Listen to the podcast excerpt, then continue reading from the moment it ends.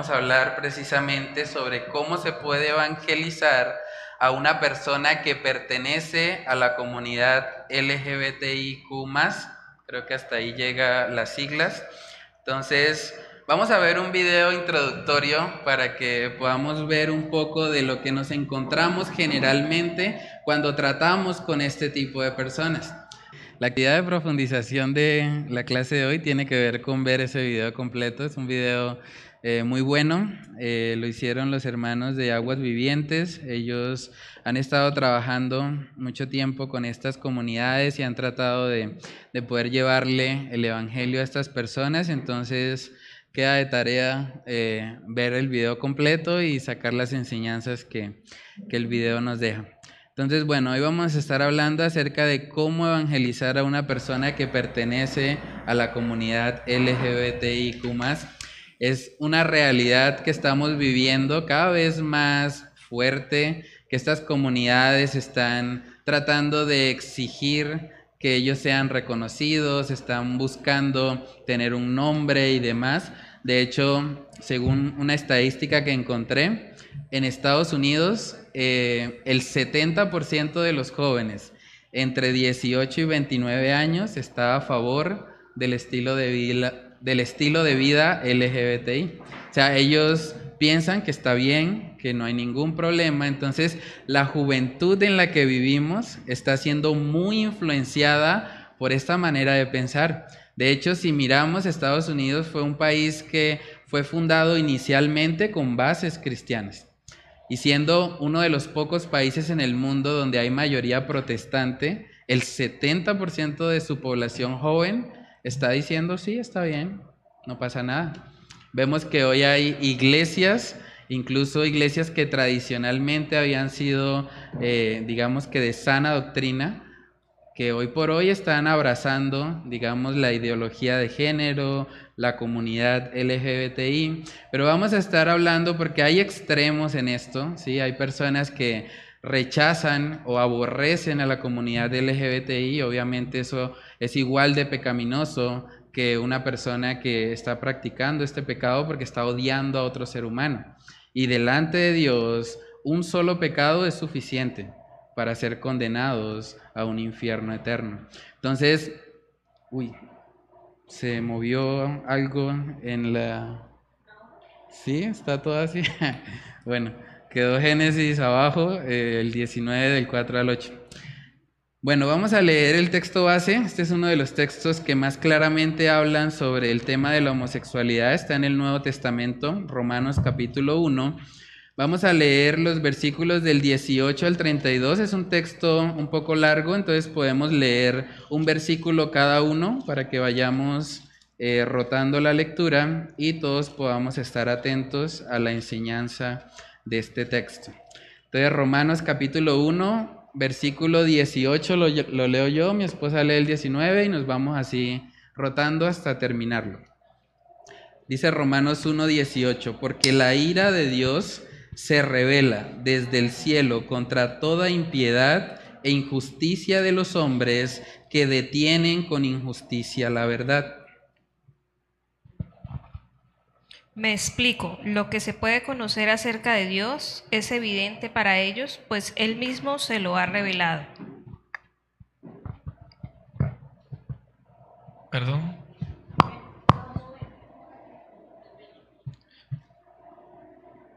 Ok. Porque las cosas invisibles de Él, su eterno poder y deidad, se hacen claramente visibles desde la creación del mundo siendo entendidas por medio de las cosas hechas, de modo que no tienen excusa.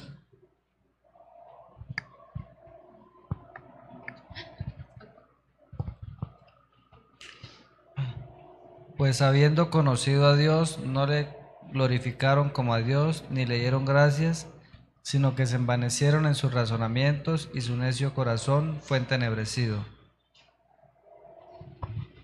Profesando ser sabios, se hicieron necios.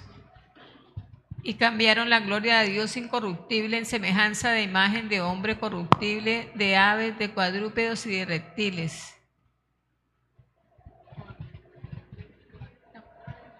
Por lo cual también Dios los entregó a la inmundicia en las concupiscencias de sus corazones, de modo que deshonraron entre sí sus propios cuerpos. Ya que cambiaron la verdad de Dios por la mentira, honrando y dando culto a las criaturas antes que al Creador, el cual es bendito por los siglos. Amén.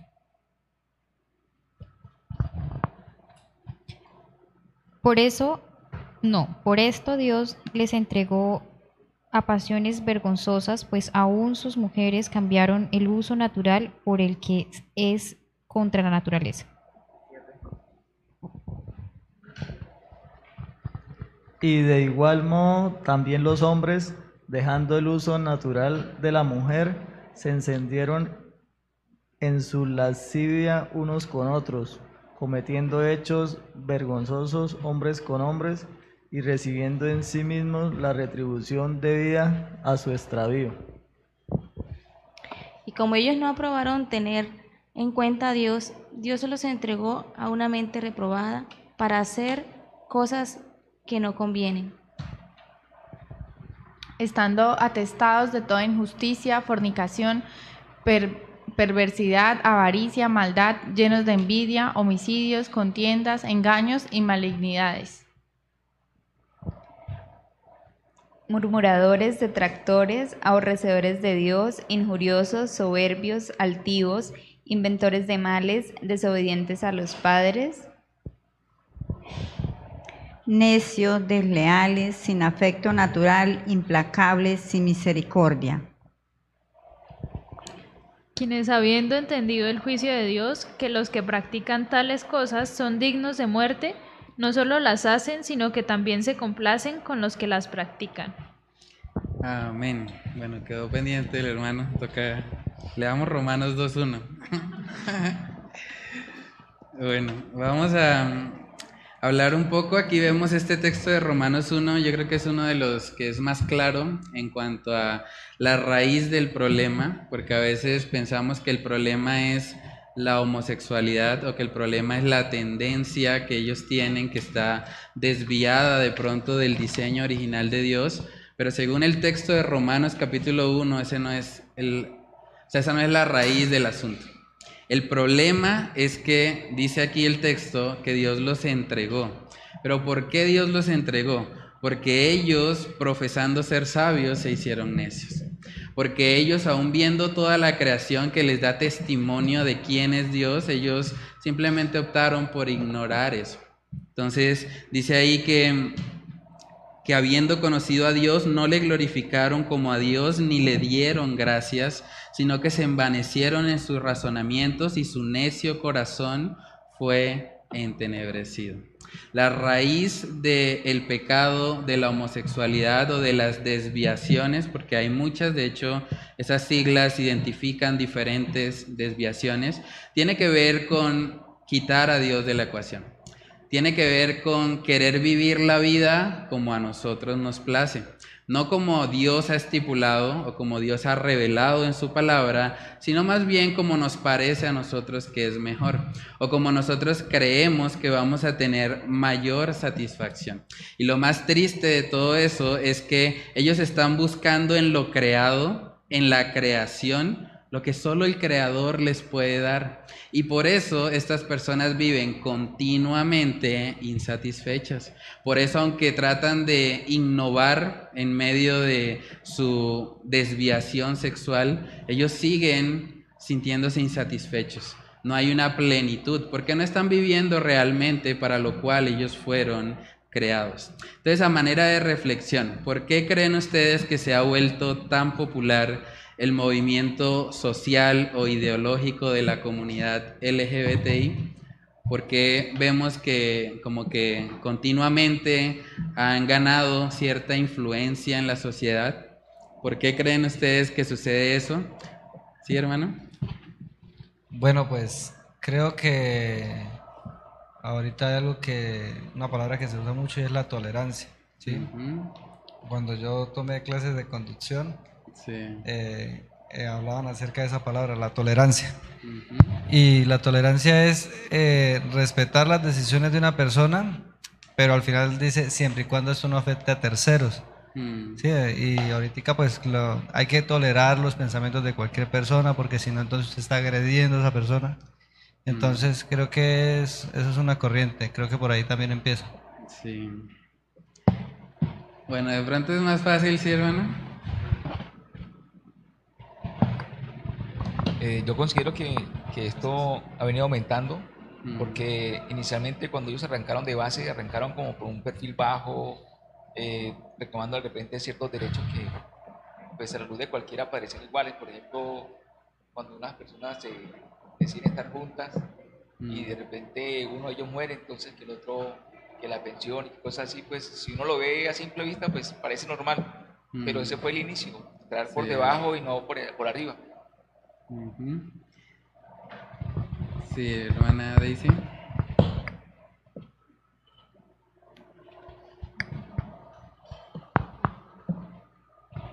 Yo pienso que se ha vuelto muy popular por la manera en cómo ha sido exhibido en todos los medios, ¿no? O sea, la televisión, ahora vemos pues obviamente la imposición en, en los colegios y la normalización que han venido pues presentando a través de, del tiempo, ¿no? Porque si bien antes era un tabú, uno ve cómo a, a medida que va pues, pues, pasando el tiempo esto ha incrementado.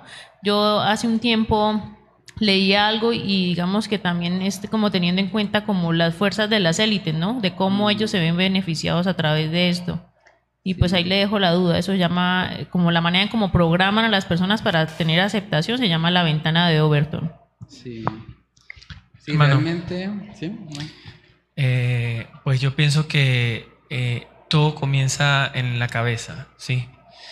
Pienso que eh, todo esto que está ocurriendo es porque la cabeza, hablando, digamos, de, de esas personas que están en eminencia, presidentes, alcaldes, gobernadores, han sido influenciados, muy influenciados con esta con este movimiento. Hay muchas personas que están dentro de este movimiento y que están este, legislando leyes, están, son abogados, son personas que están dentro de, de- de- gobiernos y están tienen una investidura de poder. Y estas personas eh, están influenciando de una manera muy, muy fuerte. O sea, ellos están trabajando, como dicen, aguas abajo. O sea, nosotros no los estamos viendo, pero este es un trabajo enorme el que están haciendo ellos. Yo no, yo no sabía, yo, yo pensé que, que es- Colombia todavía no había, lleg- no había llegado a eso. Cuando mi ex eh, jefa, mi jefa eh, se casó con su pareja acá en Colombia. Y yo veo la publicación, el- lo- lo- las fotos en el WhatsApp, las dos ahí sentadas, casándose. Y yo decía, wow, o sea, nosotros, la iglesia, hablando de la iglesia, estamos en una burbuja. O sea, no, ni siquiera nos imaginamos lo, lo terrible que, que esto está ocasionando. Y por ahí subí un video esta mañana, bueno, este, no sé si usted tenía preparada esa prédica, pero Sí, ahí dio, el Señor nos estaba hablando al tiempo. dio, dio en el clavo. Yo subí ese video porque, wow, o sea, es aberrante lo que estamos viendo. Sí. No sé si alguien más quiere comentar algo. De pronto es más fácil la segunda pregunta, ¿no? ¿Cuáles son de pronto los principales argumentos que ellos usan para tratar de justificar su estilo de vida? Eh, bueno, pues bueno, voy a responder la primera, Sí. pero de la segunda. Porque continuando con lo que decía el hermano Reni, pues realmente es porque también nosotros como iglesia hemos, le hemos cedido la responsabilidad que el gobierno determine cosas que, Mm. que no son su responsabilidad, ¿sí? Que digamos él diga que las mujeres se pueden casar con las mujeres, no es algo que él tenga, o sea, no está dentro de su cobertura, no es algo que ellos tengan que decir, pero sí, pues siento que nosotros como iglesia hemos cedido eso y Sí. porque de pronto ahorita lo vemos como que ya está muy impuesto, pero esto, lo que decía Daisy, viene de muchísimo tiempo atrás, o sea, Sí. fue poquito a poco que ahí sutilmente nos fueron como eh, Mm. imponiendo ya esa ideología que está. Y de la misma manera va a pasar con muchas otras ideologías si nosotros no estamos atentos en discipular. Y pues los principales argumentos que ellos utilizan, pues es como usted decía ahorita, quitaron a Dios de la ecuación. Entonces, si no hay Dios, es simplemente lo que nosotros como hombres pensemos. Entonces, pues es como el por qué no se puede, todos somos iguales y tergiversan lo que dice la Biblia Sí. a su acomodo. Sí, yo creo que eso, o sea, estamos ante una realidad que ya se ha vuelto muy influyente, digamos, en, en la sociedad en general y que como creyentes también debemos estar preparados para dar respuestas, porque esas personas están afirmando cosas, por ejemplo, como lo que enseña la ideología de género, que realmente un hombre o una mujer se definen más como una construcción social que como algo que realmente venga desde su, digamos, cromosoma biológico que determina su sexo. Ellos están diciendo, bueno, una mujer es aquella que se cree mujer. Tristemente está pasando también que en los Juegos Olímpicos, en los deportes en general, están empezando a aceptar que una persona un hombre que se cree mujer compita con las mujeres.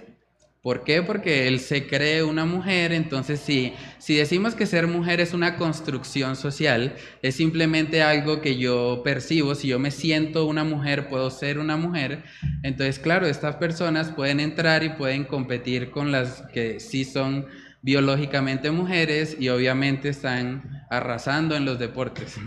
Porque un hombre biológicamente también tiene ciertas ventajas físicas que es parte del diseño de Dios para el hombre y pues que ellos han aprovechado para entonces ser los campeones. También hace poquito en el Miss Universo se presentó que una mujer, perdón, un hombre se presentó a un reinado de belleza de mujeres diciendo que él se sentía mujer y esa persona pues ganó incluso el reinado de España, fue, eh, le colocaron el título de Miss España y como Miss España fue y participó del reinado de Miss Universo. Entonces es algo que está sucediendo cada vez más. O sea, vivimos en una sociedad que está inculcando eso y que está trabajando arduamente para que los niños crean esa ideología. Por eso es tan importante que los padres estén presentes en la vida de sus hijos y en lo que ellos están recibiendo en el colegio. ¿Sí, hermano? No, no sé si vieron, si alguno de ustedes alcanzó a ver un video que yo subí hace tiempito. Eh, lo subí en el grupo sobre cómo estaban, cómo están adoctrinando a los niños por medio de la televisión. Mm. O sea, Nickelodeon, Cartoon Network, todos esos canales, cómo están influenciando a los niños. El Boca Esponja, o sea, y Disney, o sea, toda esa Netflix.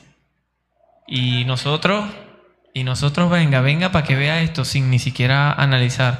O a veces nos vamos y estamos haciendo alguna cosa y vaya, vea Netflix. O vaya como para no... Yo, o sea, es fuerte. Ahora estamos en una situación más difícil porque, como dijo la hermana, o sea, cedimos el paso. Y, y pienso que la iglesia en ese sentido le faltó la valentía de, epa, vamos a salir a protestar, pero como tenemos miedo de que nos persigan, entonces mejor que alabemos al Señor desde adentro. Entonces, es algo para, para reflexionar. pues. Sí, yo creo que esto también debe llevarnos a, a entender que mm, como iglesia necesitamos mejorar mucho en cumplir con el llamado de Dios respecto a ser luz y sal de este mundo. Porque la luz y la sal son cosas que mejoran el entorno en el que se encuentran.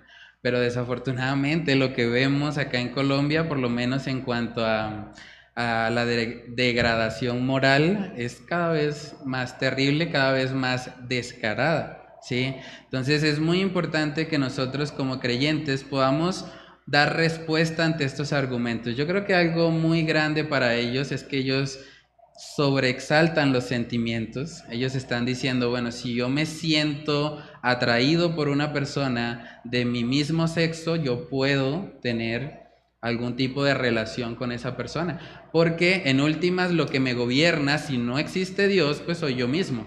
¿Cierto? Entonces, si yo mismo me gobierno y mis sentimientos me dicen que me atrae otra persona, No importa si es del mismo sexo, yo simplemente voy y me voy a acostar con esa persona o voy a unirme con ella, sin importar lo que Dios diga.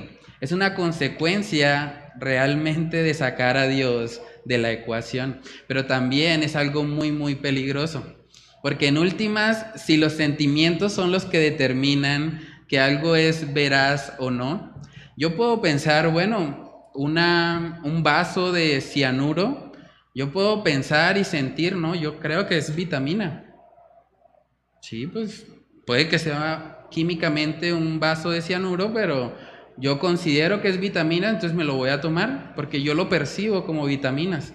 Si yo hago eso me voy a morir, independientemente de que yo crea o no en el cianuro. O sea, obviamente la verdad es una, la verdad existe. Y por más de que estas personas de pronto traten de hacer verdades relativas basadas en sus propios sentimientos, en últimas, el hombre seguirá siendo hombre y la mujer seguirá siendo mujer basado en la información genética que el Señor colocó en esas personas. Ellos han tratado de, de esforzarse mucho en encontrar algún tipo de gen o alguna explicación genética de esas tendencias homosexuales y hasta la fecha no han podido encontrarlas. A pesar de que se ha hecho un trabajo arduo en genética, tratando de identificar por qué existen algunas personas que tienen estas tendencias, la realidad es que genéticamente hablando no hay ninguna prueba de eso.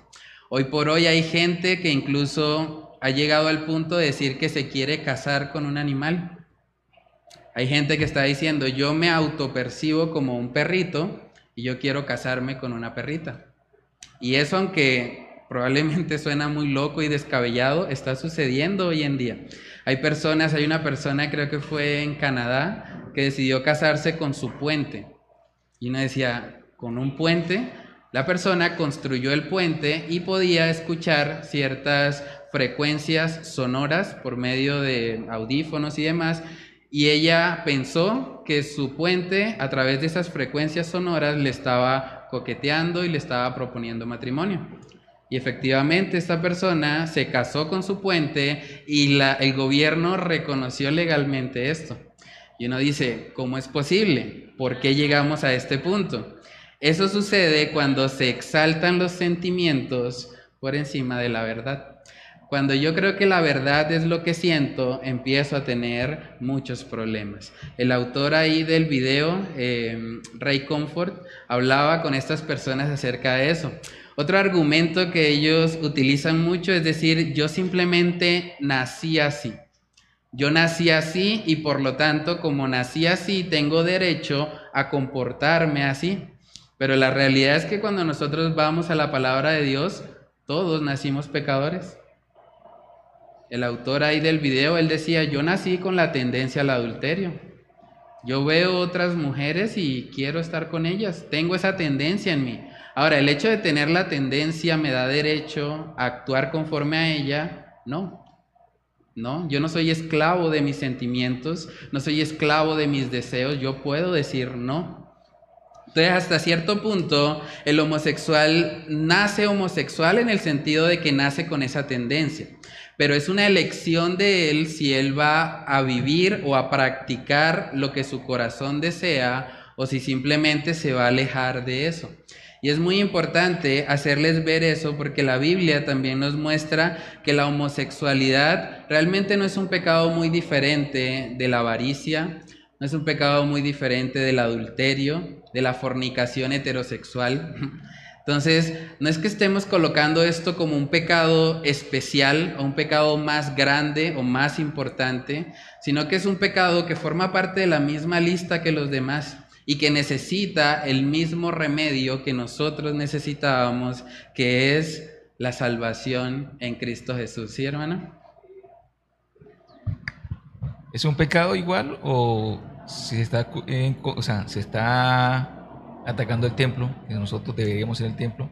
Sí, o sea, en un sentido, en el sentido de la justicia de Dios, es un pecado que nos condena, igual que nos condena la mentira, igual que nos condena el adulterio, igual que nos condena cualquier otro pecado que cometamos. Pero la diferencia es que dice la palabra que el que fornica contra su propio cuerpo peca. O sea, es un pecado que genera en nosotros una adicción, porque estamos pecando contra nosotros mismos, contra el templo del Espíritu Santo, y eso hace que se genere como esa dependencia. Por eso es tan difícil para muchos salir de ese mundo, porque una vez que se entra es como las drogas, una vez que una persona entra y consume drogas, es difícil salir. O sea, tiene que tener de verdad un, un denuedo de parte del Señor para poder decirle que no a esa adicción y para poder seguir a Cristo como su Señor y Salvador. Entonces, en un sentido es igual que todos los demás pecados porque es suficiente para condenarnos, pero en otro sentido también es un pecado especial porque nos, nos afecta. El que fornica contra su propio cuerpo peca. Y la fornicación es inmoralidad sexual en sentido general. O sea, la fornicación incluye la homosexualidad, incluye cualquier tipo de pecado que haya por fuera del matrimonio, pecado sexual. Entonces, bueno, digamos que otro argumento que, ellos presentan y que también se ha vuelto muy popular y tiene que ver con la idea de, de lo que hablamos el domingo, de pensar que nosotros simplemente somos fruto del azar. Es que algunos están diciendo, bueno, pero yo veo que hay animales que practican la homosexualidad. Hay animales que de pronto, incluso a veces hasta en los perros, a veces uno puede ver que un perro está queriendo aparearse con otro perro. Entonces, como ellos están sacando a Dios de la ecuación, ellos, el estándar moral que tienen es la naturaleza. Entonces ellos dicen, bueno, si la naturaleza muestra esto, muestra que hay especies animales que practican la homosexualidad, entonces quiere decir que está bien hacerlo. Pero el problema con ese razonamiento es que dentro del mundo animal también nosotros vemos que, por ejemplo, un león va y se come las crías de una cebra. No hay ningún problema con eso. O sea, está matando a otro ser vivo y porque los animales lo hagan, entonces tenemos que hacerlo nosotros también. Esa es la consecuencia de creer que somos frutos de la evolución o que simplemente nosotros nacimos al azar y que estamos aquí sin ningún sentido ni propósito real para nuestras vidas. Entonces una persona que piensa que es un animal, simplemente un animal un poco más evolucionado, pues no va a haber ningún problema en comportarse como animal. Entonces va a estar mirando, bueno, si los animales practican la homosexualidad, ¿por qué nosotros no? ¿Sí, hermana? Ya que tocó el punto ese de, de, los perros que, que hacen ese tipo de cosas, ¿eso es producto del pecado también? Sí, hasta cierto punto la creación está maldita por causa del pecado. Entonces, todas las distorsiones que vemos en el mundo realmente tienen que ver con eso. O sea, en el mundo original que el Señor creó, realmente ni siquiera había muerte. O sea, los animales no se mataban entre sí. La muerte entró en el mundo por causa del pecado. Entonces, sí, todas estas distorsiones hacen parte pues, de la maldición que es consecuencia de, la entrada del pecado en el mundo.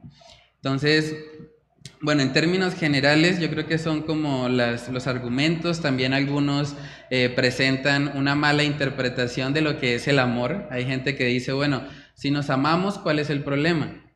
Pero una vez más, ellos están definiendo amor en términos de sus propios sentimientos. Si yo siento mariposas en el estómago al ver a otra persona, entonces ya eso es amor. Entonces ya me da el derecho de vivir como yo quiera sin que nadie me gobierne. Pero realmente a la luz de la palabra de Dios, el amor de hecho no puede existir sin que haya el odio. Me explico. Una persona que ama la vida no puede amar el asesinato al mismo tiempo. Si ama la vida, debe aborrecer el asesinato. ¿Cierto? De la misma manera, si un hombre ama el matrimonio, debe aborrecer el divorcio o debe aborrecer el adulterio, porque son cosas que van en contra al matrimonio. Entonces, esa idea de un Dios de amor, que es todo amor, de hecho es lógicamente imposible. Vamos a suponer que existiera un Dios que ama a los homosexuales tal y como son. ¿Qué pasa cuando una persona no piensa igual a ellos? ¿O qué pasa cuando un homofóbico va y ataca a esos homosexuales?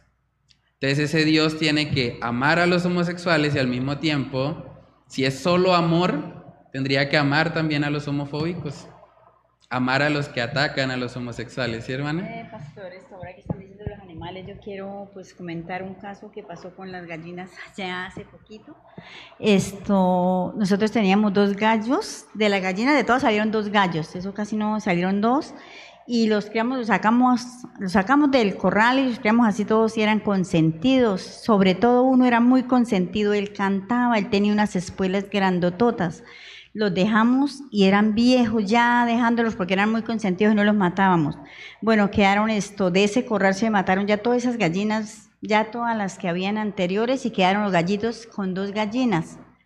Y esto, lo siguieron dejando, a último que una gallina y los dos gallos. Entonces empezaron, y los gallos cantaban normal, un gallo normal, y empezaron a que ya en el corral resultaban cuatro huevos todos los días. Entonces ellos allá decían, pero ¿qué pasa si hay una sola gallina? A veces tres huevos, a veces cuatro resultaban y decían, pero ¿qué pasará? ¿Por qué hay cuatro huevos? Y sí, hace poquito, pues como un mes, los, ese día fui y venía vino mi cuñada a hacernos la visita, entonces los matamos. Y dijimos, bueno, vamos a matar los gallos. Y resulta que cuando matamos esos gallos yo me quedé, o sea, no sabía ni qué pensar. Tenían huevos, ponían ellos, esos gallos estaban poniendo los huevos y tenían el sistema reproductor de era la gallina, tenía la madre y todo. Entonces yo no, me quedé yo pues no sé qué eran esos gallos, qué pasaría y yo inclusive no pude comer esa carne. Yo no comí porque yo no sé. Dije que es algo muy terrible, sí. Bueno, la realidad es esa. Nosotros vivimos en un mundo caído, donde incluso los animales también han sufrido parte de esa distorsión, pero mm, debemos entender que el diseño de Dios desde el principio no era así. Vamos a abrir nuestras Biblias en Génesis capítulo 1. Génesis capítulo 1, versículos del 27 al 28, ahí nos muestra claramente cómo fue el diseño original de Dios el diseño desde antes que el pecado entrara en el mundo. Génesis capítulo 1, versículos del 27 al 28. Si alguien tiene ese pasaje, lo puede leer. Adelante, hermana. Y creó Dios al hombre a su imagen. A imagen de Dios lo creó. Varón y hembra los creó. Y los bendijo Dios y les dijo, fructificad y multiplicaos, llenad la tierra y sojuzgadla y señoread en los peces del mar, en las aves de los cielos y en todas las bestias que se mueven sobre la tierra. Amén. Entonces el diseño original de Dios es varón y hembra. De hecho, el mandamiento que les dio, fructificad y multiplicaos, solo puede cumplirse a través de una relación heterosexual. La comunidad LGBTI realmente no puede naturalmente dar a luz hijos, no puede fructificar, no puede multiplicarse. ¿Por qué? Porque no es el diseño original del Señor. Lo que el Señor quiere es que el hombre y la mujer puedan complementarse el uno al otro. ¿Sí, hermano?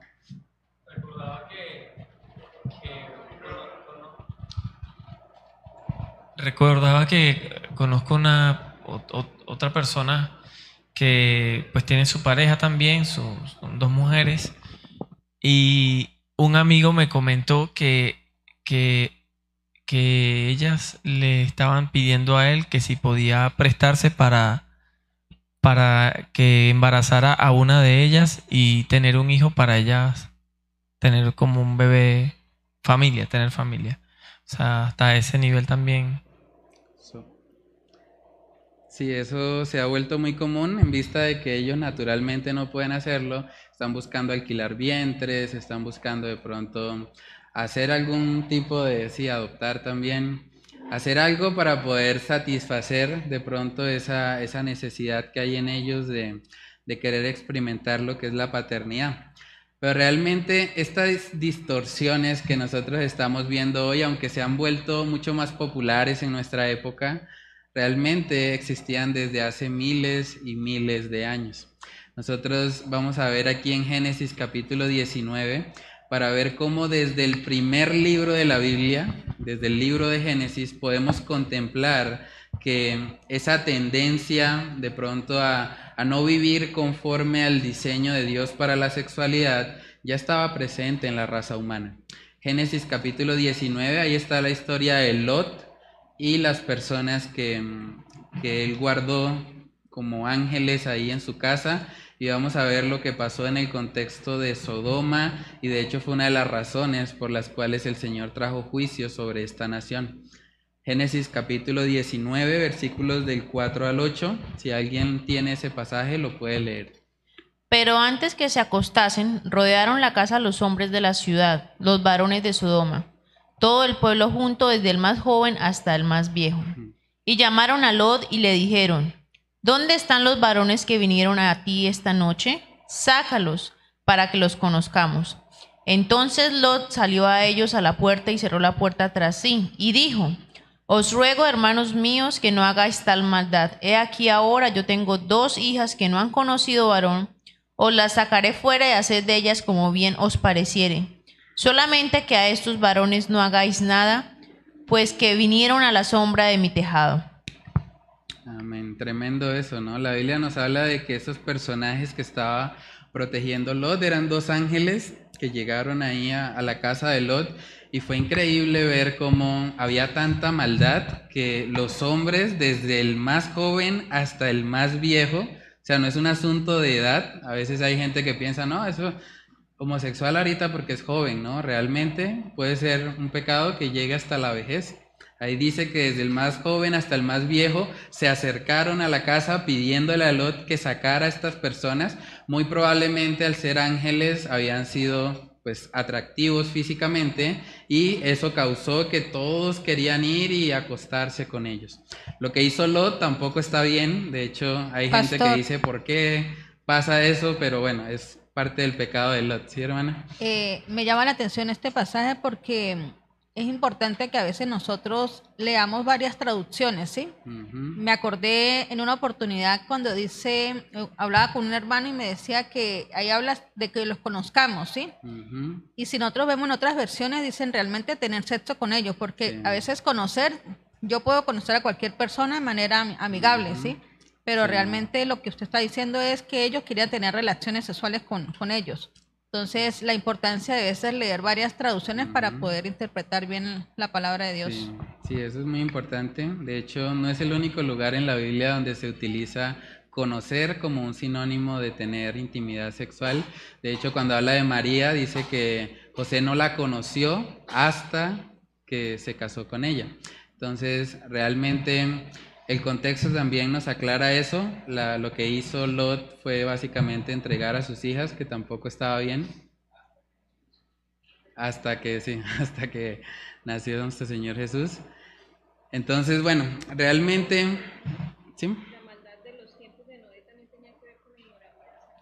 Sí, realmente, pues de hecho es una una razón también por la que el Señor trajo este juicio tan fuerte. Ahí dice, pues, más adelante que cayó fuego sobre Noé, es un poco más atrás, ¿no? Eh, probablemente, digamos que no está tan explícito, pero habla la parte de que los hijos de Dios tuvieron, sí, relación ahí con las mujeres y que fue una razón también por la cual el diluvio llegó. Pero pero bueno, digamos que aquí lo que nos muestra esta historia de Sodoma y Gomorra tiene que ver con que la homosexualidad es un pecado, digamos que ancestral, es algo muy antiguo, es algo que está formando parte de la naturaleza pecaminosa del ser humano y que la raíz también de este pecado es que realmente las personas quieren vivir como a ellos les place y quieren colocar sus sentimientos como la brújula de sus vidas. Los sentimientos son los que determinan lo que yo hago o dejo de hacer.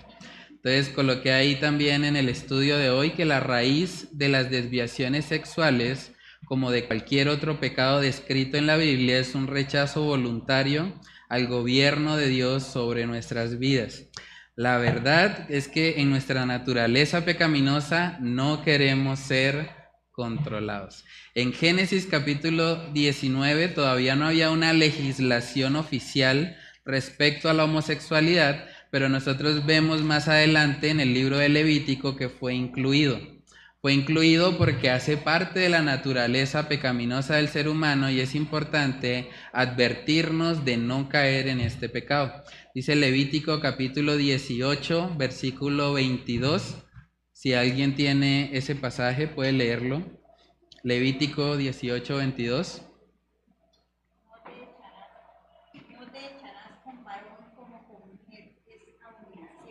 Amén. Muchos eh, pertenecientes o militantes de esta comunidad LGBTI se ofenden cuando leen versículos como esto. ¿Cómo así de que es una abominación? Pero realmente si nos vamos al libro de Proverbios, Dios también aborrece la palabra de mentira. O sea, a Dios no le gustan los labios mentirosos. Entonces realmente un Dios santo, santo, santo tiene que aborrecer el pecado. Y la homosexualidad es una distorsión del diseño original de Él. Entonces Dios tiene todo el derecho del mundo de sentir abominación o de sentir asco por el pecado. Y no solamente por el pecado de la homosexualidad, por todos los pecados. Dios aborrece el pecado. Primera de Corintios capítulo 6, vemos que tanto en el Antiguo como en el Nuevo Testamento se describe este pecado. En Primera de Corintios 6 también habla acerca de esto, de que incluso dentro de la iglesia habían personas que habían sido rescatadas de esa antigua manera de vivir. Primera de Corintios 6, versículos del 9 al 11, si alguien tiene ese texto, puede leerlo. ¿No sabéis que los injustos no, heredarán el reino de Dios? No erréis ni los fornicarios, ni los idólatras, ni los adúlteros, ni los afeminados, ni los que se echan con varones, ni los ladrones, ni los ávaros, ni los borrachos, ni los maldicientes, ni los estafadores heredarán el reino de Dios. Y esto erais algunos, oh, perdón, ya va. Y esto erais algunos, mas ya habéis sido lavados, ya habéis sido justificados ya habéis sido justificados en el nombre del Señor Jesús y por el Espíritu de nuestro Dios. Amén. Yo creo que este es un texto que debe traer mucha esperanza a la comunidad LGBTI, porque aquí podemos ver claramente que habían algunos, según el versículo 11, que estaban ahí. O sea, creyentes de la iglesia de Corinto, le está diciendo el apóstol Pablo, esto, incluyendo la homosexualidad, erais algunos. O sea, es probable que en la iglesia de Corinto hubiesen homosexuales, hubiese gente que estaba practicando estas distorsiones del diseño de Dios, pero que fue restaurada. Dice que a pesar de que esto erais algunos, ya habéis sido lavados. En Cristo Jesús la homosexualidad puede ser completamente lavada, completamente limpiada. Nosotros cuando venimos a Cristo Jesús ocurre lo que llamamos el glorioso intercambio.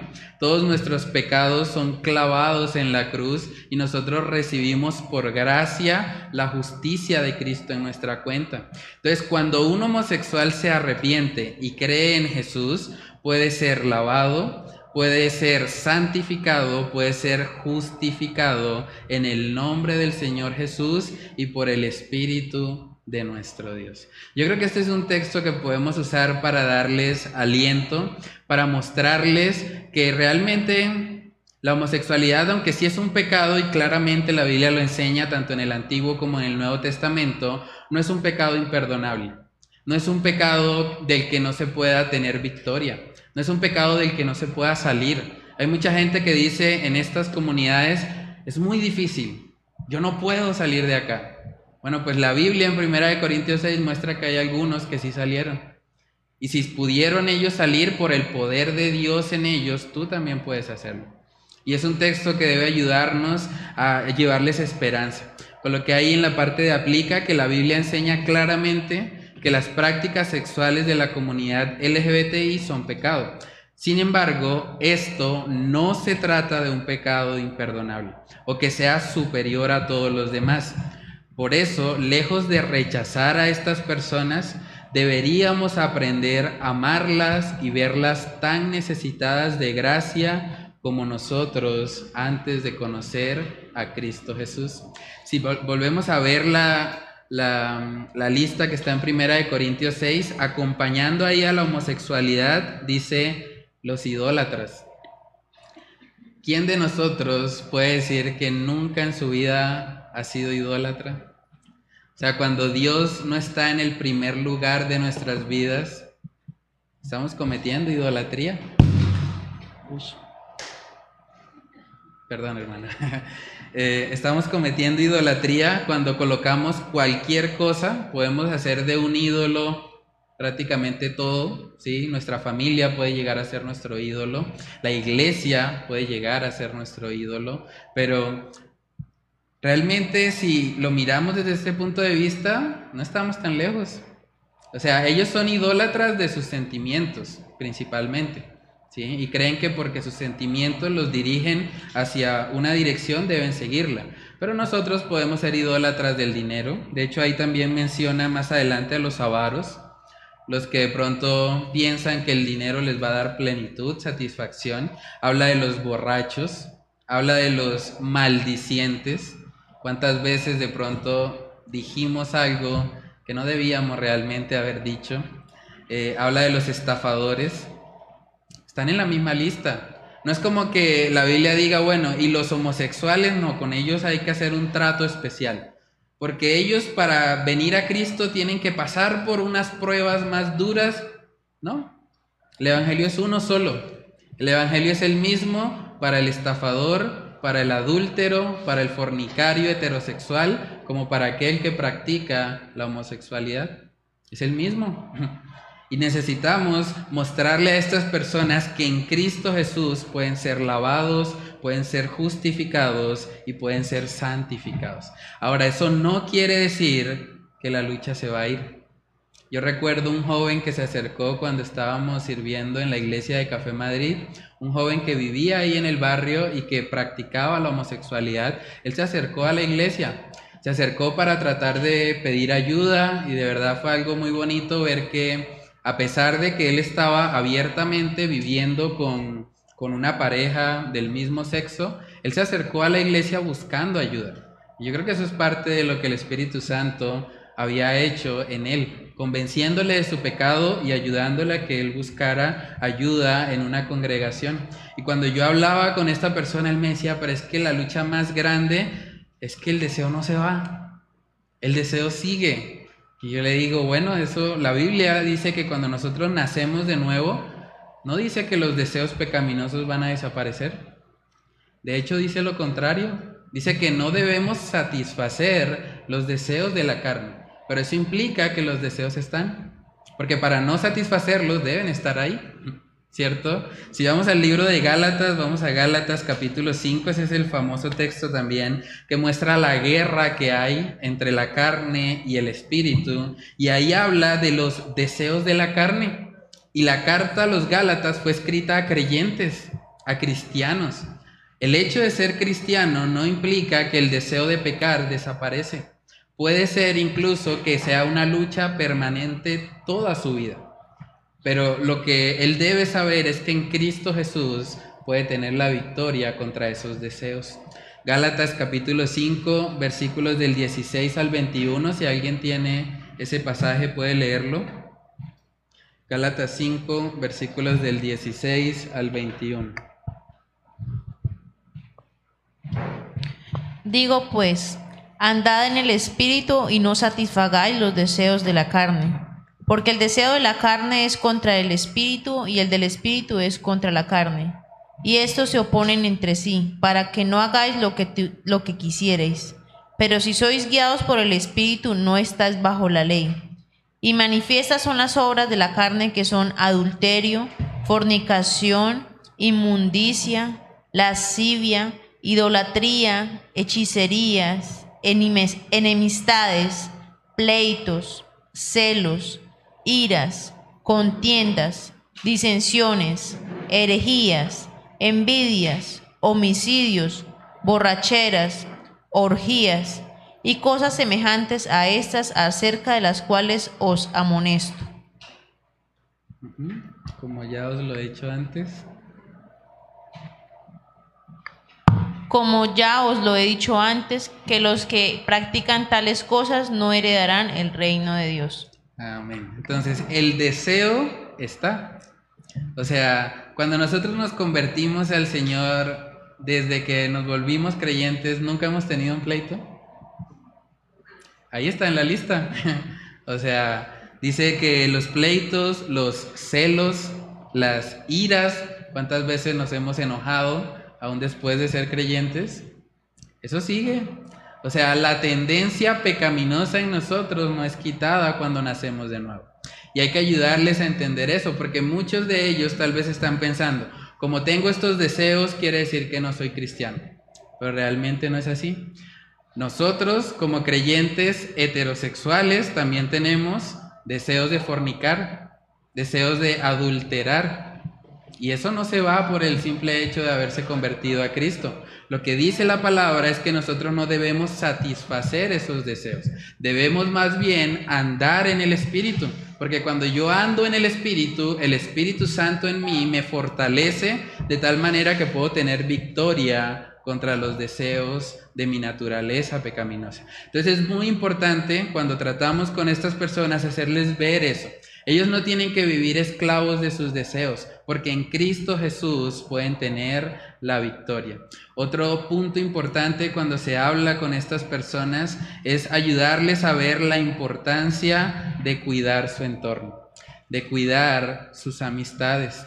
Cuando yo hablaba con esta persona de Café Madrid, él me decía, que él empezó en ese mundo porque hubo amigos que lo influenciaron.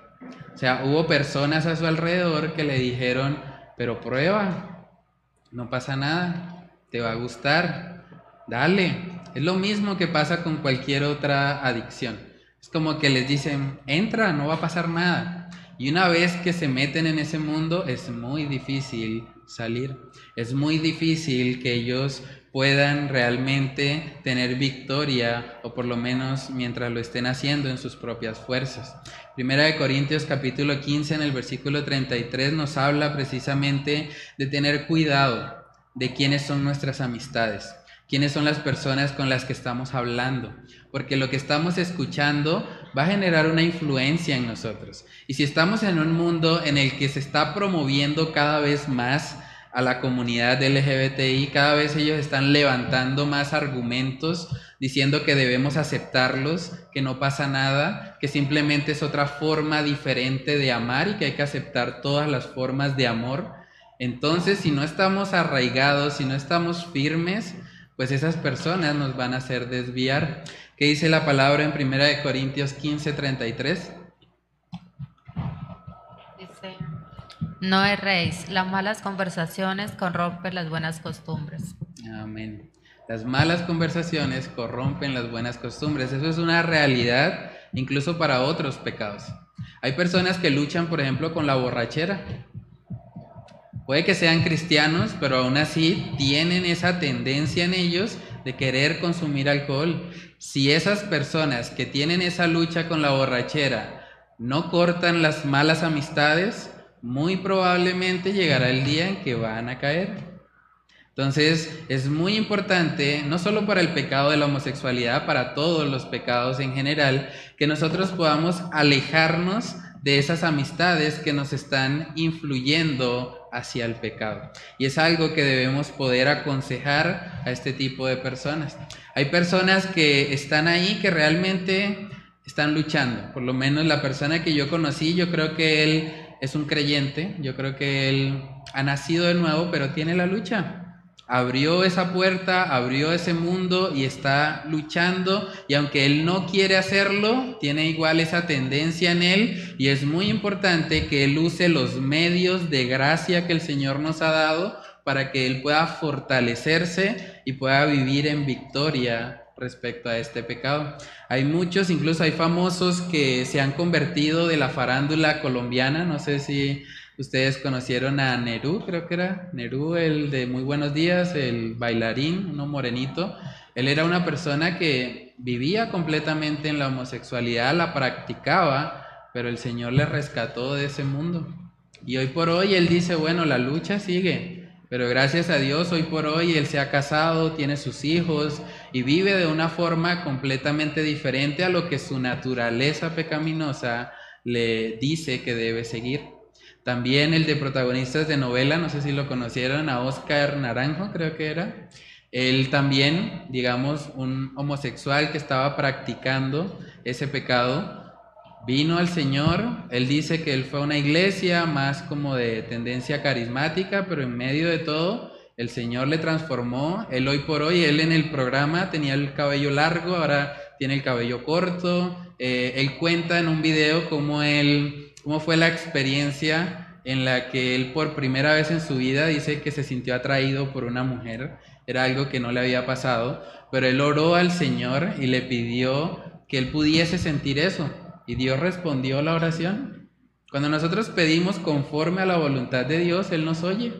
Entonces un homosexual que está orando y que le está diciendo, Señor, no quiero vivir más en este pecado, Señor, yo quiero realmente sentirme atraído por el sexo opuesto porque sé que es el diseño que tú has estipulado en tu palabra, concédeme eso. Si una persona ora al Señor de esa manera, yo creo que es una oración que el Señor responde. Y él es un ejemplo de eso.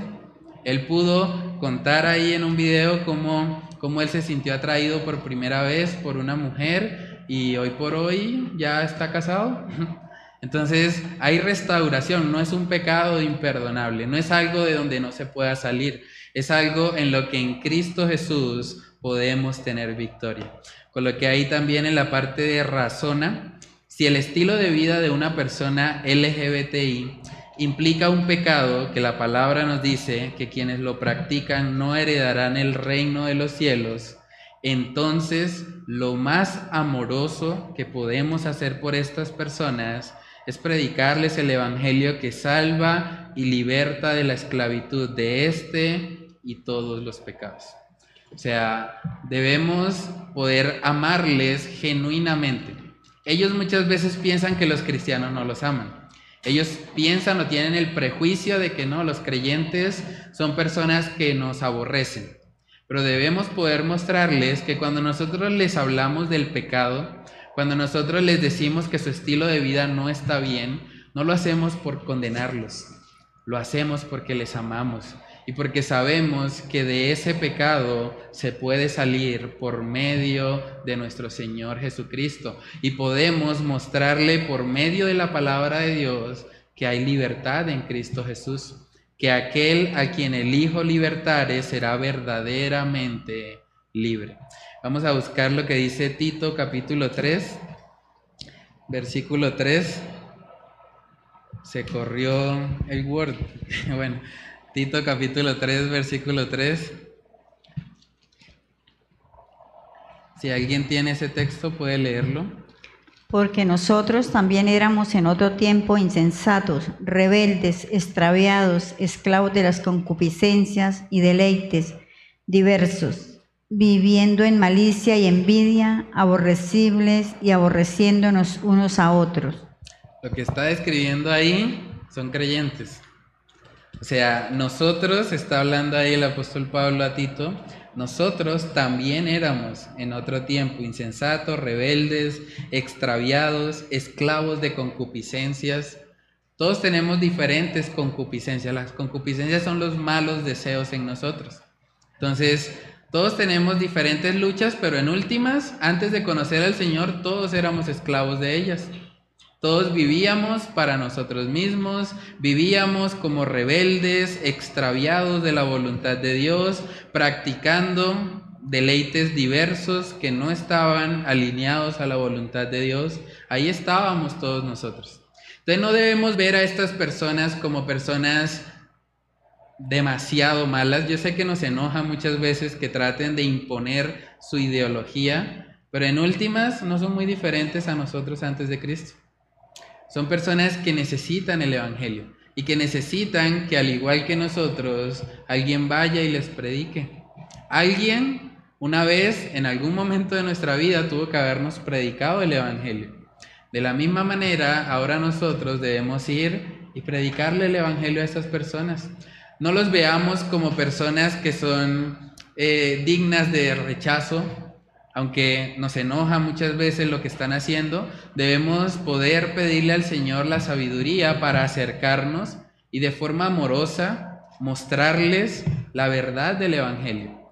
Mostrarles que su estilo de vida es algo que Dios condena en su palabra, pero que al mismo tiempo Dios en su palabra les da la salida, les da la solución para que ellos puedan abandonar este estilo de vida pecaminoso y puedan poner la mirada en el Señor Jesucristo.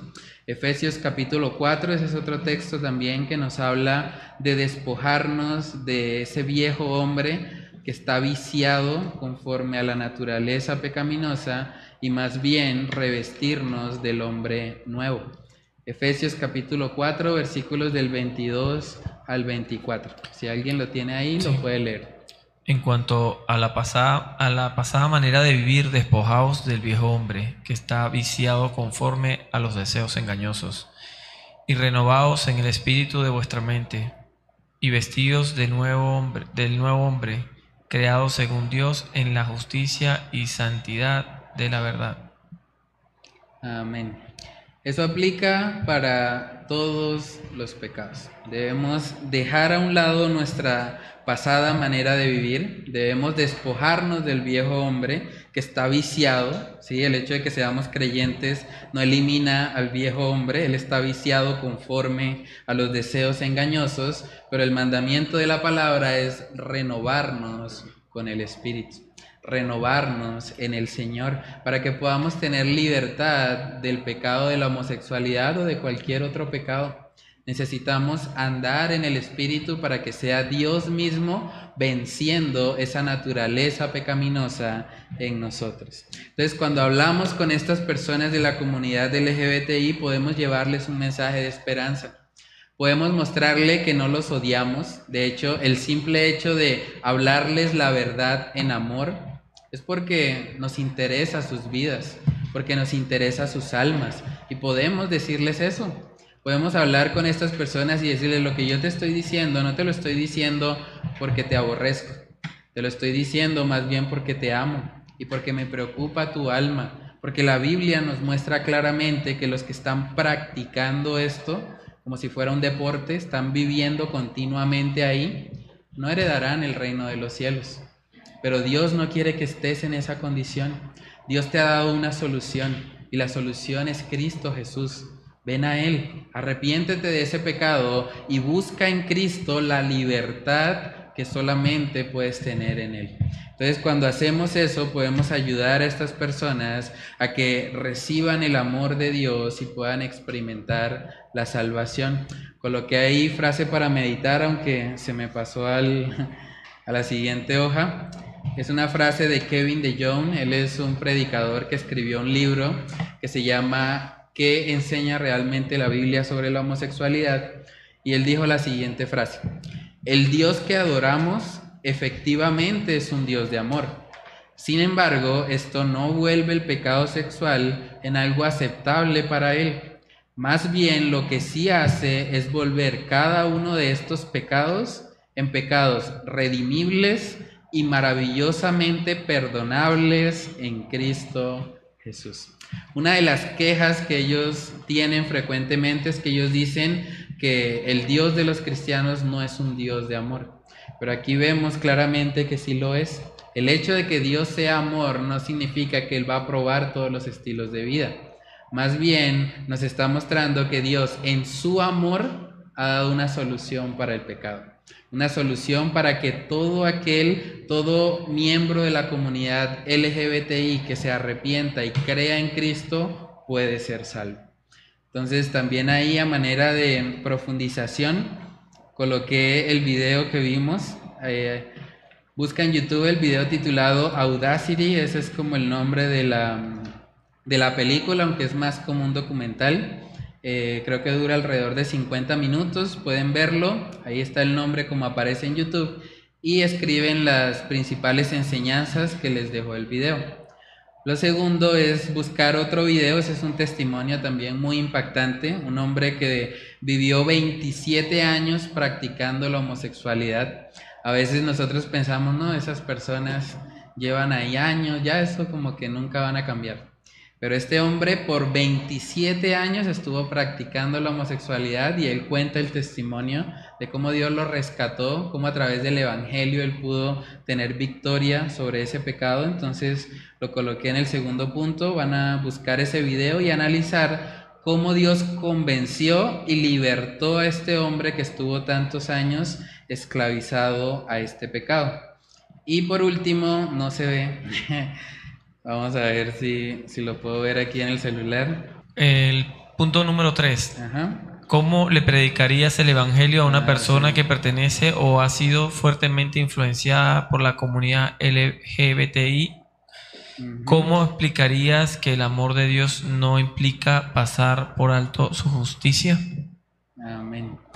Sí, pues esas son las actividades para que podamos profundizar un poco más en la temática y pidámosle al Señor que nos dé la sabiduría porque estamos en tiempos donde es necesario saber cómo dar respuesta porque estos movimientos cada vez están ganando más influencia, cada vez están buscando más aceptación y como iglesia debemos poder ser luz y sal en sus vidas y mostrarles que hay un camino mejor, que es el camino del Señor Jesucristo.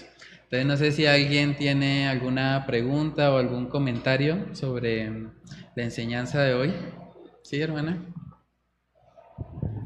Una pregunta, es, es con relación como a lo de las gallinas. Ah. Pero entonces, o sea, yo entiendo, pero como para poder tener una, como una respuesta clara frente Sí. a cuando sucede algo así, o digamos, por ejemplo, con específicamente con las personas hermafroditas cuando nacen así, o bueno, no tengo mucha claridad, pero Sí. me surge la pregunta. Y también como de qué manera, pues yo sé que es la excepción y no la regla, pero de qué manera poder como aconsejar a esas, a esos como padres que tienen a sus bebés ahí y están en, en esa decisión de que los doctores les dicen, bueno, ustedes los dos tienen que decir cuál de los dos sexos le van a dejar al niño, ¿sí?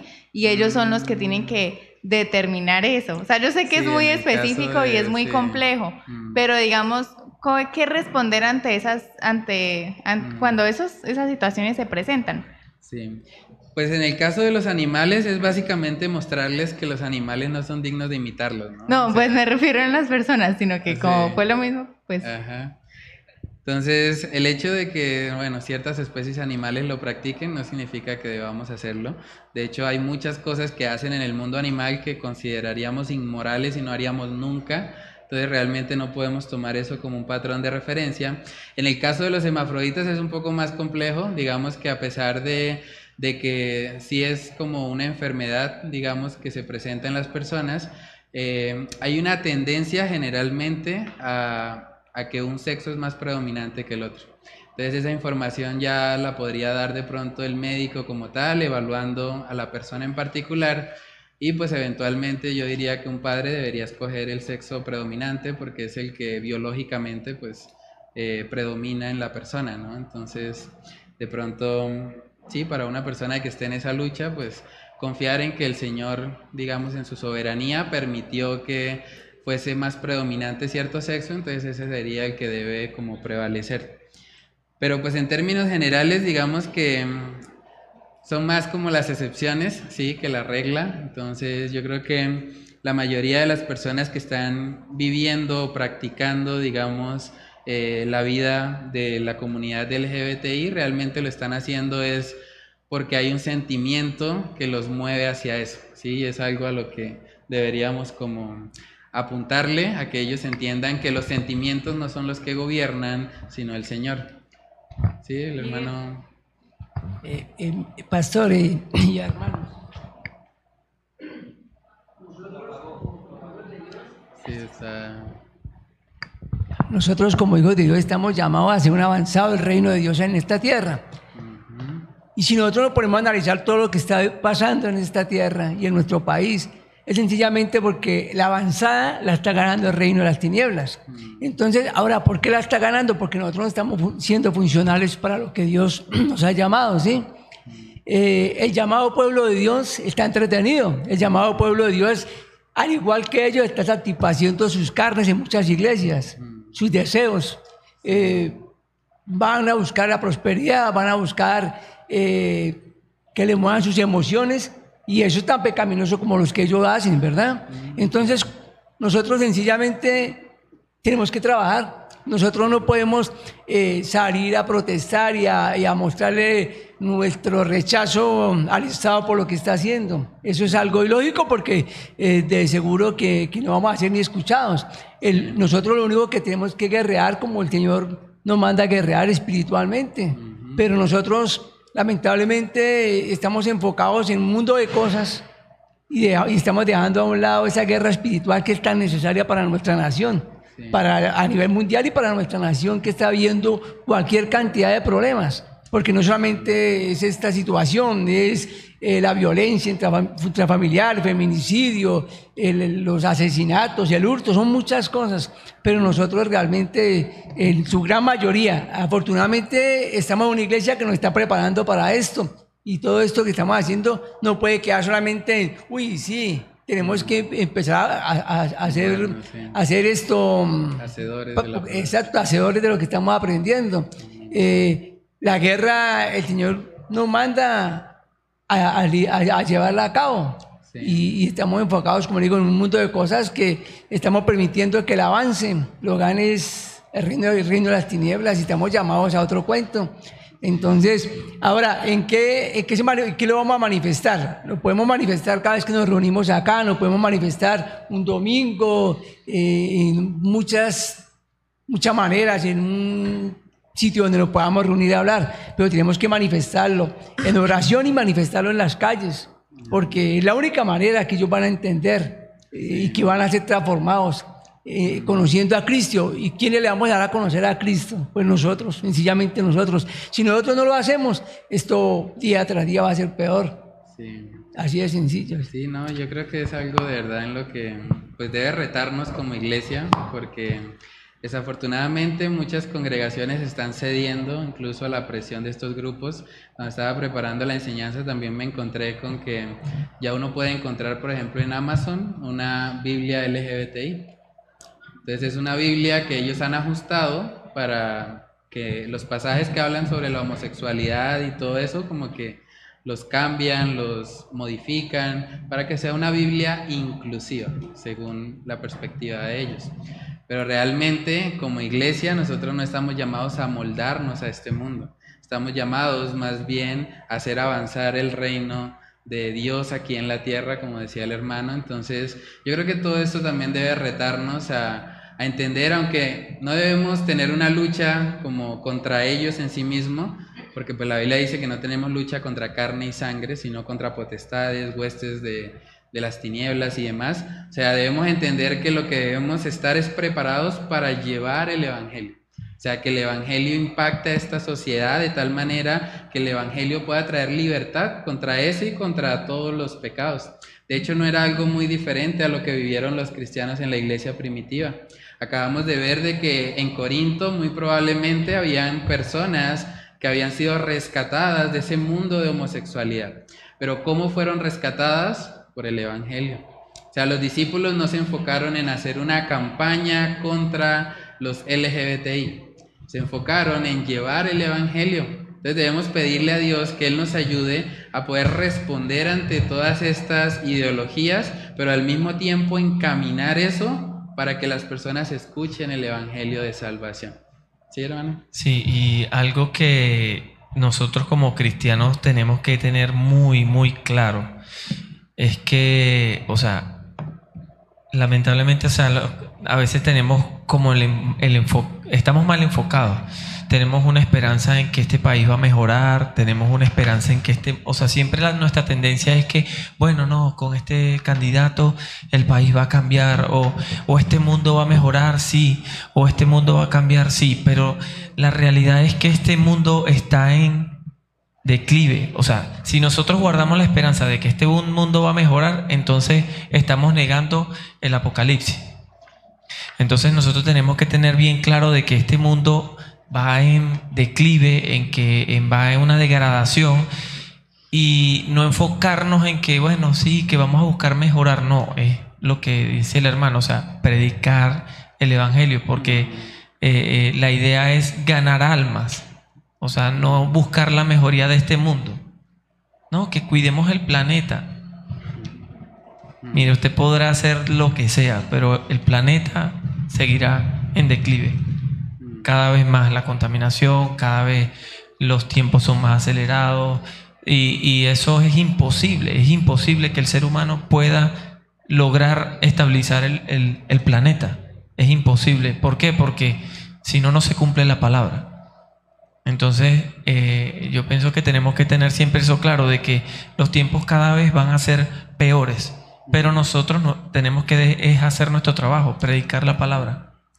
Sí, no, y ahí es importante también notar que aún en medio de ese caos, digamos, en el que el mundo está y que probablemente va a seguir, pues donde abunda el pecado también puede sobreabundar la gracia de Dios, ¿no? Entonces, aun cuando el panorama parezca oscuro, aun cuando veamos muchas tinieblas, aun cuando veamos que esta, esta comunidad parece que está ganando cada vez más aceptación, en medio de ese contexto de tinieblas, la luz del Evangelio puede transformar aún al más vil pecador y traerlo a los pies de Cristo Jesús. Entonces debemos recordar que el Evangelio es poder de Dios para salvación para todo aquel que cree y debemos nosotros ser los instrumentos para que ese evangelio llegue a los oídos de la sociedad que nos rodea. Entonces no sé si alguien más quiere compartir algo. ¿Sí? Pues es que ahorita me estaba acordando de un video que vi y era de un papá contando que su hijo como a los tres años eh, pues había dicho o en todas sus actitudes mostraba que quería ser niña, ¿sí? Entonces pues el papá lo dejó ser niña. Sí. Pero entonces mi pregunta es, eh, ¿cómo se puede, cómo se le puede hablar al- a, ese niño que se siente diferente o que está pensando que le gusta? O sea, sí, ¿cómo se puede hablar todo esto a un niño Sí. que creo que es, o sea, la manera en que se habla es un poquito más diferente para un niño? Sí, yo creo que puede ayudarnos un texto que estudiamos de hecho el domingo. eh, está en Colosenses capítulo 1. Colosenses capítulo 1 en el versículo 16. En la prédica del domingo hablábamos de que en los colegios le están diciendo a los niños que ellos son fruto del azar, que simplemente hubo una explosión mágica sin mago. Por lo menos uno dice, bueno, en la, en la magia sale de la nada, pero hay un mago, ¿no? Pero según la teoría del Big Bang y el evolucionismo y todo esto, sin mago ocurrió una explosión mágica y ellos simplemente son fruto del azar. Entonces, cuando una persona cree eso, esa persona pierde totalmente el propósito aquí en la tierra. Es una persona que vive como una rueda suelta. Es una persona que no sabe realmente para qué vivir. Pero cuando nosotros le enseñamos al niño y le decimos, no, tú eres creación de Dios. O sea, Dios te formó en el vientre de tu madre con un propósito. Tú no eres una casualidad. El Señor te ha colocado acá y cada órgano, cada cosa que hay en tu cuerpo fue porque Dios en su soberanía quiso que la tuvieras. Entonces, cuando nosotros tratamos de pronto con un niño que manifiesta yo quisiera ser como una niña, podemos mostrarle, por ejemplo, Colosenses capítulo 1, versículo 16. Ese texto habla de Cristo y dice, porque en Él, hablando de Jesús, fueron creadas todas las cosas, las que hay en los cielos y las que hay en la tierra, visibles e invisibles, sean tronos, sean dominios, sean principados, sean potestades, todo fue creado por medio de Él y para Él. La creación que Cristo hizo tiene un propósito. Fuimos creados para Él. Ahora, Dios en su diseño original nos muestra que Él creó varón y hembra. Cuando este niño ve que sus órganos biológicos son de un niño, él debe poder contemplar que fue Dios en su soberanía el que permitió que él tuviese ese cuerpo. Ahora, Dios no se equivoca. Cuando Dios ha colocado en el cuerpo de esa persona los cromosomas masculinos es porque el Señor ha estipulado que él viva como un hombre. Entonces podemos ayudarle mostrándole que él es creación de Dios y que él fue creado con un propósito.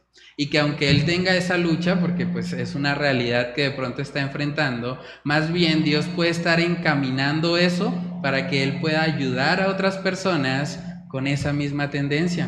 Es lo mismo que pasa con estas personas que salen de la homosexualidad o que salen de la comunidad LGBTI. Generalmente Dios utiliza a aquellos que salieron de ahí para que luego ellos les testifiquen. Entonces podemos decirle al niño, de pronto Dios está permitiendo que tú tengas esta lucha porque quiere usarte como un instrumento para que todos aquellos que luchan con su identidad puedan encontrarla en Cristo Jesús.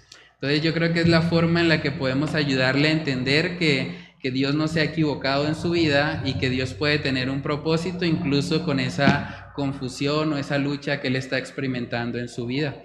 Otra cosa que podríamos hablar, sobre todo en términos de, de la palabra homofóbico, realmente la persona más homofóbica es aquella que viéndose en el espejo, viendo su sexo biológico, lo aborrece.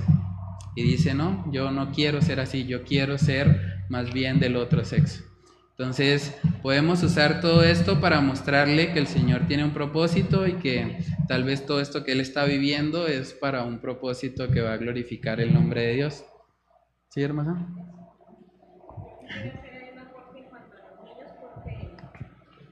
Sí, en cuanto a los niños, porque ellos tienen una etapa, eh, más o menos desde los dos, tres años, en que ellos exploran y quieren saber y probar muchas cosas, ¿sí? Un niño quiere probar por qué su mamá se echa labial, ponerse los zapatos.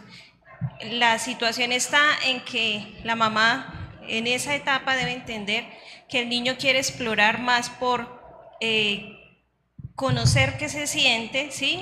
O conocer para qué es eso, si es que eso se come, ¿sí? Que, que por identidad, ¿sí?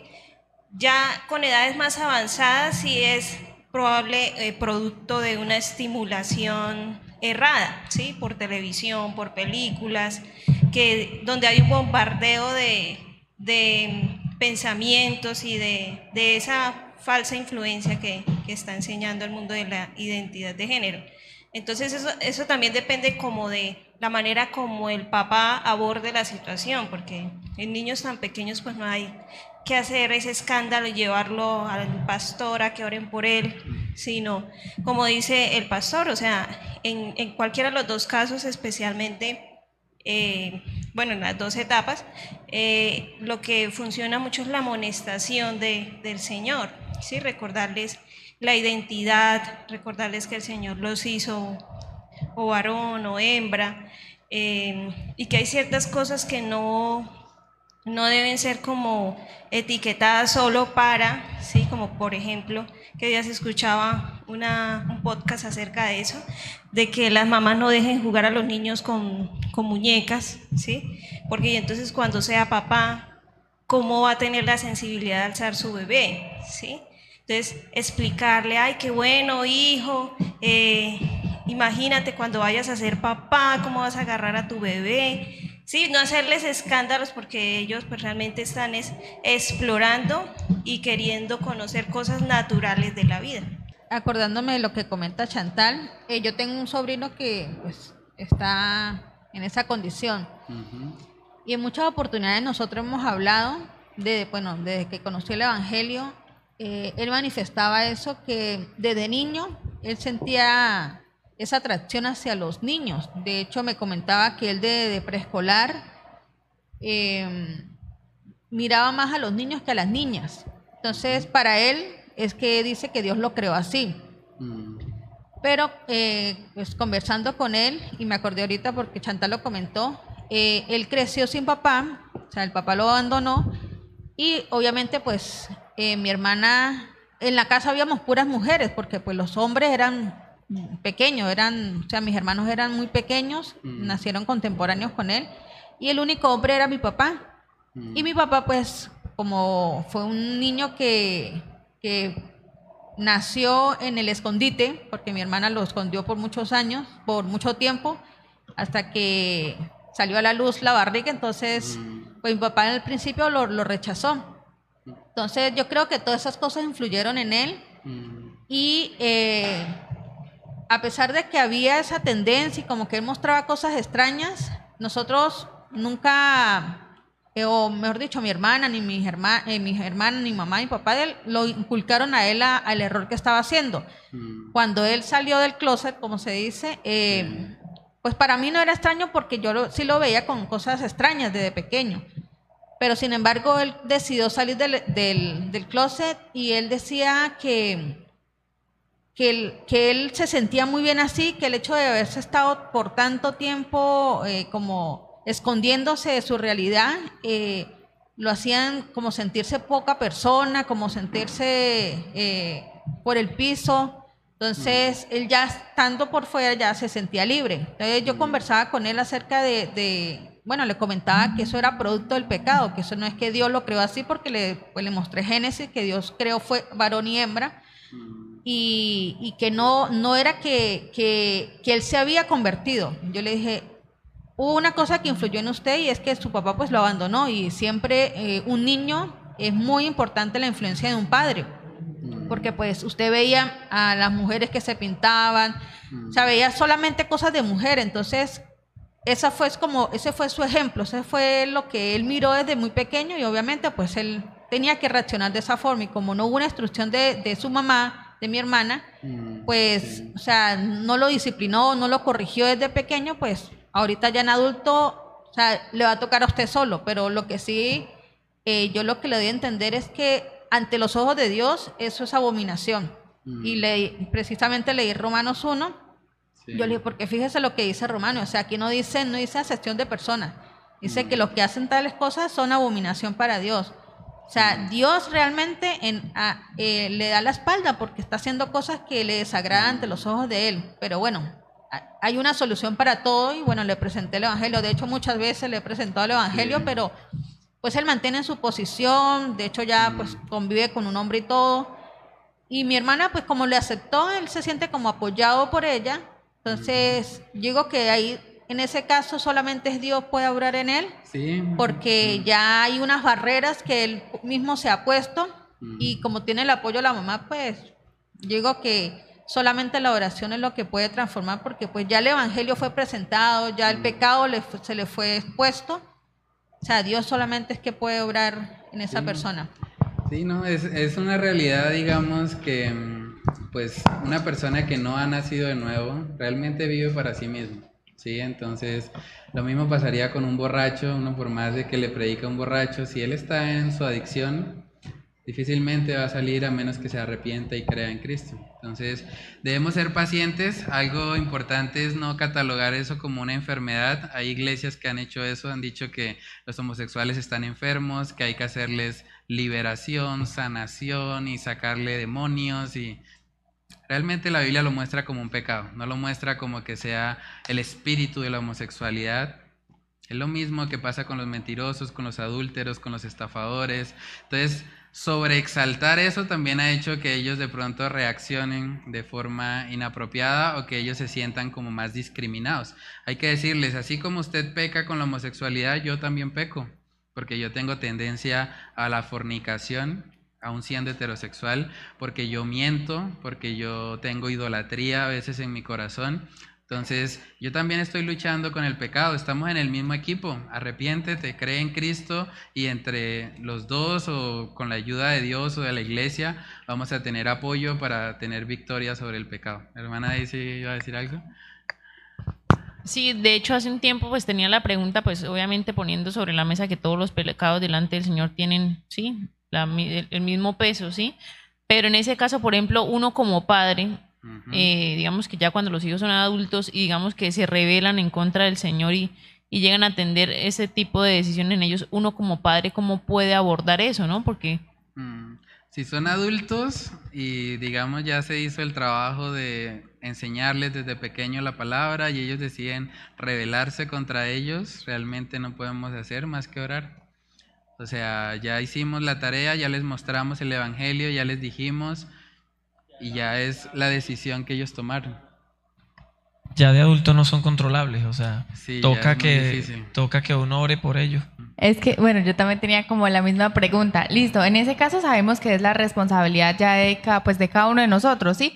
Pero entonces, ¿cuál podría ser la actitud que ese papá tomaría con, por ejemplo, en el caso que, que nos expone ella? Si su hijo ya abiertamente decidió tener una pareja, ¿sí? Y si la va a presentar, o sea, porque enti- obviamente entendemos que es el mismo pecado, pero de pronto, ¿cuál puede ser como esa línea de la mamá o de su papá para decir, bueno, tú eres mi hijo, pero, o sea, como no cruzar la línea en que él entienda como mi mamá me apoya?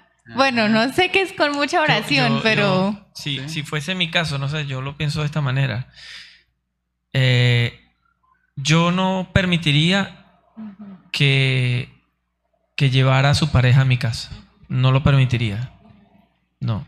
O sea, si quieres visitarme, ven tú. Pero no vengas con tu pareja. Porque eso es abominación y, y no lo acepto dentro de mi casa.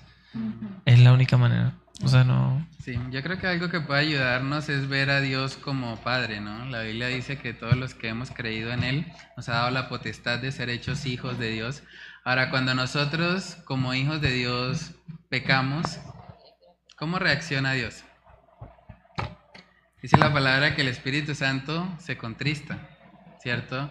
Yo creo que nosotros podemos reaccionar de la misma manera, tal vez llorar incluso por el pecado de nuestros hijos si ellos están practicando ese estilo de vida, pero también debemos poner límites. Dios al que ama disciplina y Dios decide muchas veces cortar alguna actividad pecaminosa que nosotros estemos haciendo y podemos decirle, no, mientras tú estés como con esa pareja homosexual, estés queriendo vivir como una persona que está en completa rebeldía contra Dios, yo no puedo recibirte en la casa, que decía el hermano Reni. O sea, igual pasa, no en el caso de los LGTI, yo también lo pienso cuando, cuando un hijo eh, embaraza o, o una hija queda embarazada, este, sin haberse casado, fue a escondida, igual, que hacen muchos hogares, véngase, la traen para la casa y véngase para la casa, no. Dios nos perdona, pero Dios nunca nos va a borrar la consecuencia. Porque si no vamos a ser esos hijos malcriados. Que como el niño que está dándole la pataleta a la mamá porque no le compra un regalo, así no vamos a comportar nosotros si Dios no nos pone esa, esa consecuencia. Entonces, yo pienso que, bueno, está bien, cometiste el error, bueno, lamentablemente tienes que asumir las consecuencias, irte de la casa, buscar un arriendo, ver cómo resuelve. Yo quiero decir algo. Con respecto a la pregunta que hizo Dexi, hace como tres semanas en Avión Nuestros Corazones hubo un tema relacionado a eso. Porque el chico eh, creció con bases bíblicas y se rebeló contra sus papás y ellos decidieron no es apoyarlo en la decisión de, de él haberse vuelto homosexual. Y tras esa consecuencia, él estuvo en la cárcel y estando en la cárcel le detectaron que tenía VIH. Y ahí tras eso, o sea, sucedieron muchas cosas y después, ¿qué hizo ella por muchos años? Solo orar y dejárselo a Dios. Y al final él volvió otra vez a los caminos de Dios. Ahora escribe. O sea, a pesar de todo lo que él pasó, él decidió esa vida. Y ya sabía los cimientos y la verdad. Entonces es como eh, descansar en Dios, la verdad. Sí, no, eso es un muy buen ejemplo. Yo creo que ante esto de, digamos, de las disciplinas y de colocar ciertas restricciones, yo creo que es algo que podemos hacer en amor. O sea, podemos incluso decirle, yo te amo, pero no te recibo en la casa. O sea, ser claros, decir la verdad en amor, de tal manera que la persona no se sienta rechazada. Yo te amo a ti como hijo mío, como persona que nació fruto de mi hogar, pero yo no consiento tu estilo de vida. O sea, me duele lo que estás haciendo, no quisiera que estés ahí, lloro incluso, ruego al Señor para que Él te conceda arrepentirte y conocer a Jesús que liberta, que da vida nueva, que nos ayuda a tener victoria sobre el pecado, pero mientras estés viviendo de esa manera y mientras estés practicando ese pecado, no voy a recibirte acá dentro de la casa, tienes que asumir las responsabilidades de lo que están haciendo. Eso no quiere decir que no te amo, te amo con todo mi corazón, pero sigo orando a Dios para que Él sea verás y sea real en tu vida. Yo creo que podemos ser claros en eso y en el tiempo de Dios, como en el caso que cuenta la hermana Luz, puede ser que el Señor conceda el arrepentimiento a esa persona. ¿Iba a decir algo, hermano? Mm. Eh, sí, yo creo que sería como minimizar la justicia de Dios, ¿no? Lo que decía el hermano Ren. Mm. O sea, Dios es amor, pero Él también es justo. Ajá. Sí, sí, por ejemplo, eh, lo que decía el hermano Ren, y, llega la niña con embarazada, Mm. sí, o sea, no solamente por amor, eh, sí, véngase con el muchacho también y esto, no porque eh, estaríamos supuestamente actuando en amor, Mm. ignorando la justicia. Sí. No, y realmente no sería amor, porque la Biblia habla en Proverbios de que el que no corrija a su hijo lo aborrece. Ajá. O sea, realmente si alguien está simplemente consintiendo todo lo que hacen y no le coloca ningún freno, ninguna norma, es como si lo odiara realmente. Entonces, debemos aprender que pues el amor y la disciplina van de la mano. Hebreos 12 dice, Dios al que ama, disciplina. No podemos separar esas dos cosas. Entonces, no sé si alguien más iba a comentar algo. Todos están viendo el reloj, como que, uy, estuvo como larga hoy. Bueno, qué pena ahí. Es un tema pues que, que da mucho de qué hablar. Pero bueno, vamos a orar y a pedirle al Señor que Él nos ayude, que nos dé la gracia para poder abordar, digamos, a estas personas de la comunidad LGBTI, llevarles el Evangelio con verdad y en amor. Padre, te damos muchas gracias, Señor, por tu misericordia. Gracias por este tiempo tan especial que tú nos permites compartir como hermanos en la fe, Señor, como iglesia. Sabemos que mm, tenemos un llamado, Señor, de ser luz y sal de este mundo. Padre, oramos para que tú nos ayudes a no estar atemorizados por los hombres, a no creer, Señor, que estas comunidades o que estas personas son invencibles, Señor, que nosotros podamos recordar que tú estás con nosotros todos los días hasta el fin del mundo. Cuando hacemos la gran comisión, no la hacemos solos, la hacemos con el poder de Cristo en nosotros, Señor. Ayúdanos a recordar eso para que nosotros podamos presentar defensa con mansedumbre y reverencia ante todo aquel que demande razón de la esperanza que hay en nosotros, Señor. Ayúdanos a poder contrarrestar estos argumentos que están presentando los miembros de la comunidad LGBTI, pero sobre todo, Señor, ayúdanos a guiar a estas personas hacia ti. Sabemos que son personas que están buscando satisfacción en lo creado en vez del creador y por eso están viviendo vidas tan frustradas, vidas de resentimiento, vidas en las que ellos creen, Señor, que la sexualidad distorsionada es lo que les va a dar plenitud o felicidad. Pero sabemos, Señor, a la luz de tu palabra, que es un engaño, que es una mentira de Satanás y que solamente en Cristo Jesús podemos experimentar de esa agua que sacia completamente nuestra sed, de ese pan de vida que satisface nuestra necesidad espiritual, Señor. Oramos para que tú nos ayudes a mostrarles a estas personas que hay un camino mejor y más excelente, que es Cristo Jesús, que el amor de Dios fue tan grande que Él envió a su Hijo unigénito para que todo aquel que en Él cree no se pierda, sino que tenga vida eterna. Ayúdanos a poder reflejar ese amor en ellos, ayúdanos a poder mostrarles que aun cuando sus pecados son muchos, tu gracia es mayor, tu gracia es más grande, Señor, que cualquier pecado que hayamos cometido. Y si vamos a ti con un corazón contrito y humillado, tú nos recibes, tú nos aceptas y tú nos transformas en nuevas criaturas para gloria y honra de tu nombre, Señor. Padre, danos sabiduría para poder ayudar a estas personas que están luchando con estos pecados y que sea tu Espíritu Santo, Señor, trayendo a nuestra memoria lo que hemos hablado el día de hoy, para que podamos usar la escritura como un instrumento útil, como esa espada de doble filo que penetre hasta el alma, el espíritu y lo más profundo de cada persona, Señor. Padre, que seas tú obrando en nuestras vidas, llenándonos siempre de tu Espíritu Santo para que podamos ser luz y sal en la vida de estas personas. Te lo pedimos, Señor, en el nombre de Cristo Jesús. Amén y amén.